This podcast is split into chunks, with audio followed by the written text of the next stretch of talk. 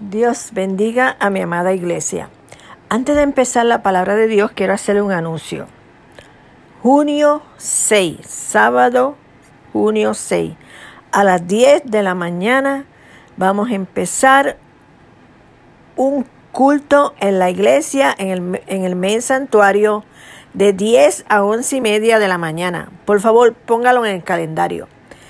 Ahí vamos a tomar todas las precauciones, la distancia, todo lo que tenemos que hacer para mantenernos protegidos.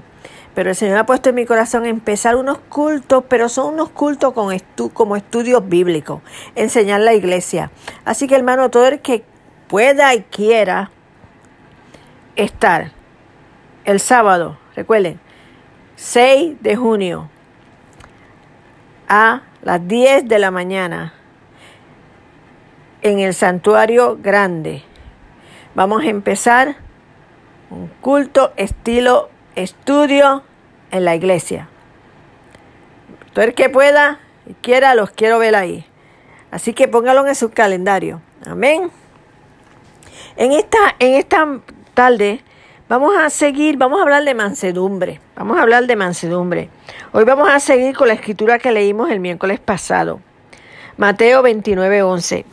Mirad mi yugo sobre Llevad, perdón, llevad mi yugo sobre vosotros y aprended de mí, que soy manso y humilde de corazón, y hallaréis descanso para vuestras almas. La vez pasada aprendimos de humildad. Hoy vamos a aprender de mansedumbre. Como le, leímos, el Señor no solo nos da ejemplo de humildad, sino de mansedumbre y nos manda a que aprendamos a ser mansos. ¿Qué es mansedumbre? Se define como ser dócil, amable y es una característica del carácter. Dentro de la teología cristiana, la mansedumbre es parte del fruto del Espíritu Santo.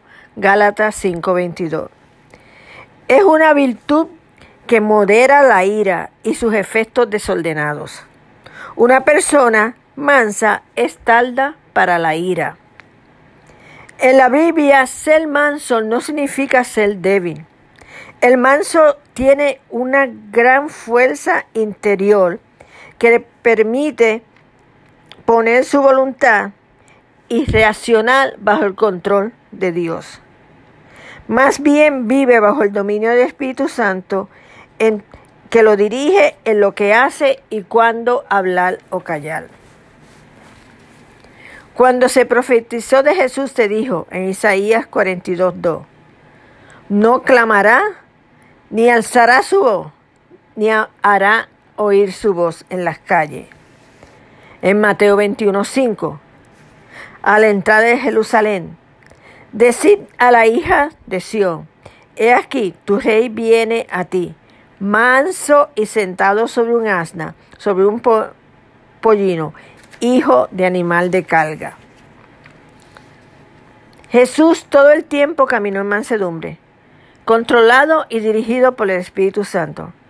Inclusive cuando le acusaban, no respondía ni una palabra, ni, ni siquiera a Pilato. ¿Cuántos de nosotros nos podemos quedar callados cuando nos insultan o hablan mal de nosotros? ¿Cuántos de nosotros nos quedamos callados cuando nos gritan y nos podemos contener y no contestar gritando para atrás. ¿Cuántos de nosotros nos podemos quedar callados y no empezar a pelear o argumentar o a contender? A Moisés se le escribe como un hombre manso, más que todos los hombres. Moisés 12:13. Números, perdón, 12:13. Y aquel varón, Moisés, era muy manso, más que todos los hombres que había sobre la tierra. Se necesitaba un hombre manso para dirigir a un pueblo rebelde y difícil. La mansedumbre de Moisés protegió al pueblo para que no fuese destruido por Dios. Se mantuvo manso e intercedía por el pueblo. En Gálatas 5:23 vemos la mansedumbre como fruto del Espíritu. Esto nos enseña que todos podemos andar en mansedumbre si caminamos en el Espíritu.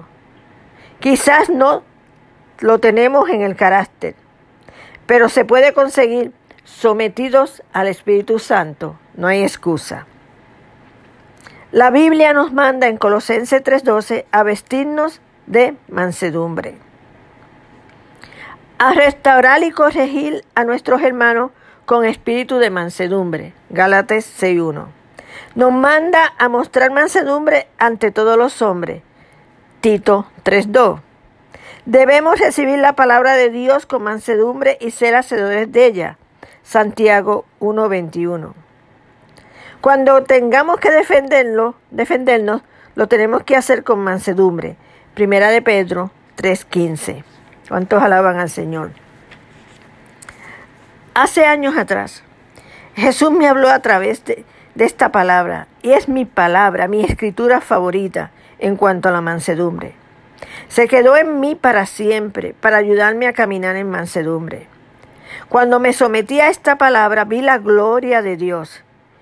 Vi que trajo mucho fruto de bendición para mí, para mí como ministro y como pastora. En ese tiempo no sabía que mansedumbre era necesario para la misión. De ahí en adelante, que muchas cosas tuve que enfrentar. Traiciones, mentira, celos, discrimen, calumnia. Y discrimen, como dije, por ser mujer. Por dentro y por fuera fueron mis luchas. Nunca me defendí y si tenía que hablar lo hacía con mansedumbre.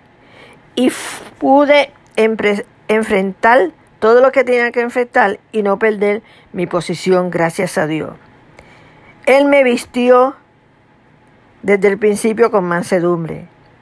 Le dejo esta palabra, mi preferida de mansedumbre.